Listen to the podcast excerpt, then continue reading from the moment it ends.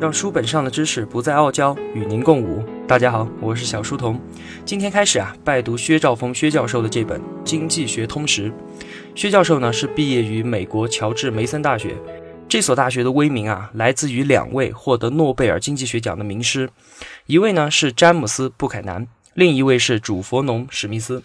简单的说一下两位大师哈，布凯南被称为经济学公共选择学派的创始人。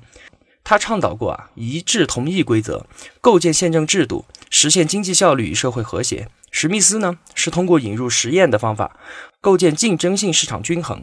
两位大师的研究领域都与现代经济体系中政府制度与市场机制的关系紧密相关，这也使得乔治梅森大学称为美国著名的经济自由主义的学术堡垒。听不懂是吧？没关系，我也不知道我在说什么。那我为什么要说呢？先装一下逼嘛。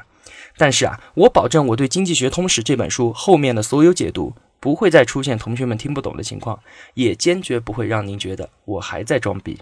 好，我们继续说薛教授。我在豆瓣读书里面啊看到过一位书友对于薛兆丰的评价，看完书后啊，我觉得说的实在是太好了，和大家分享一下。这位书友叫做夸父，他说啊，真正的知识分子他要博学，把很多东西消化，消化之后他能发出自己独立的声音。能启发我们的思考。真正的知识分子，他的言语与写作都是独立的。要做到三点：一不媚权，二不媚财，三不媚众。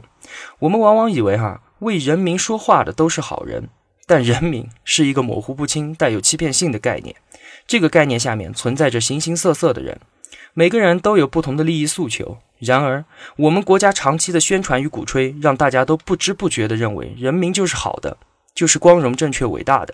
这种人民至上主义其实是荒谬的，因此对知识分子而言，举世誉之而不加劝，举世非之而不加惧，才是最好的试金石。而薛兆丰正是这样的知识分子，在他看来啊，美好的愿望和冲动在经济学面前一无是处，甚至是很多经济问题的罪魁祸首。他说啊，经济现象只服从经济规律，而不是服从这些美好的愿望和动机。所以呢？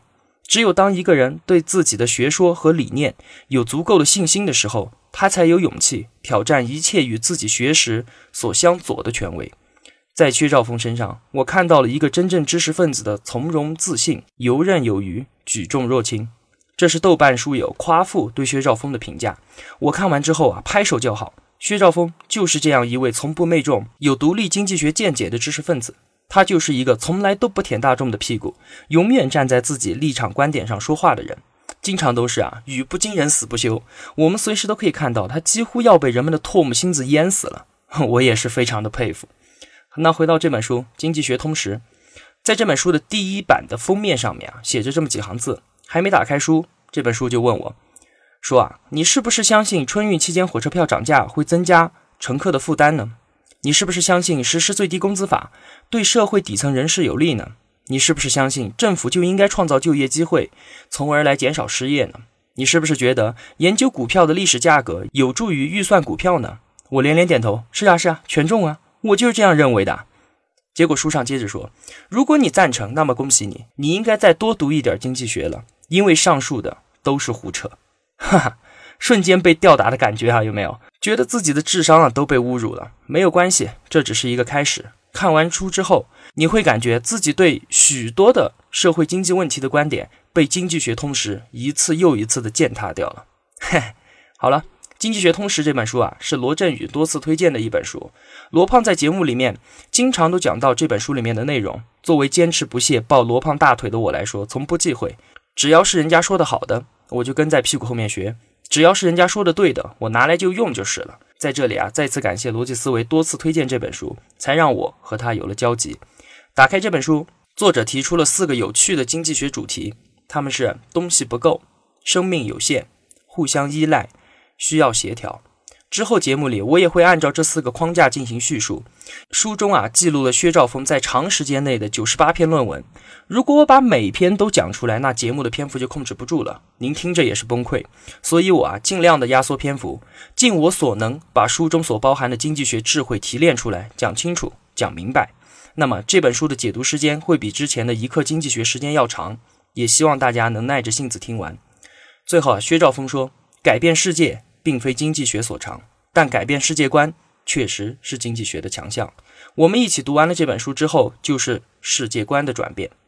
小书童斗胆为您读书，在您面前献丑，只希望与您牵手，结伴而行。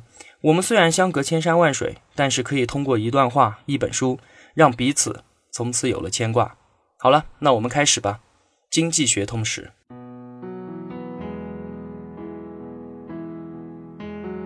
小书童不才，在您面前献丑，只愿与您结伴而行，让求知的路上不再孤单。以上仅为学习所得，与您分享。如有偏误，还请斧正。小书童在此叩首。若您喜欢我分享的知识，需要我的读书笔记的话，请打开 QQ，在群搜索里输入“小书童”三个字，小是知晓的小，在验证信息里面输入“陪伴”二字。通过验证之后，您可以在群共享文件里面下载我每期的读书笔记，也欢迎您到群里互相交流。小书童在此等您。若您喜欢我解读的《经济学通识》，想买这本书的话，可以到逻辑思维的官方店里面去买。好了，让书本上的知识不再傲娇，与您共舞。小书童与您不见不散。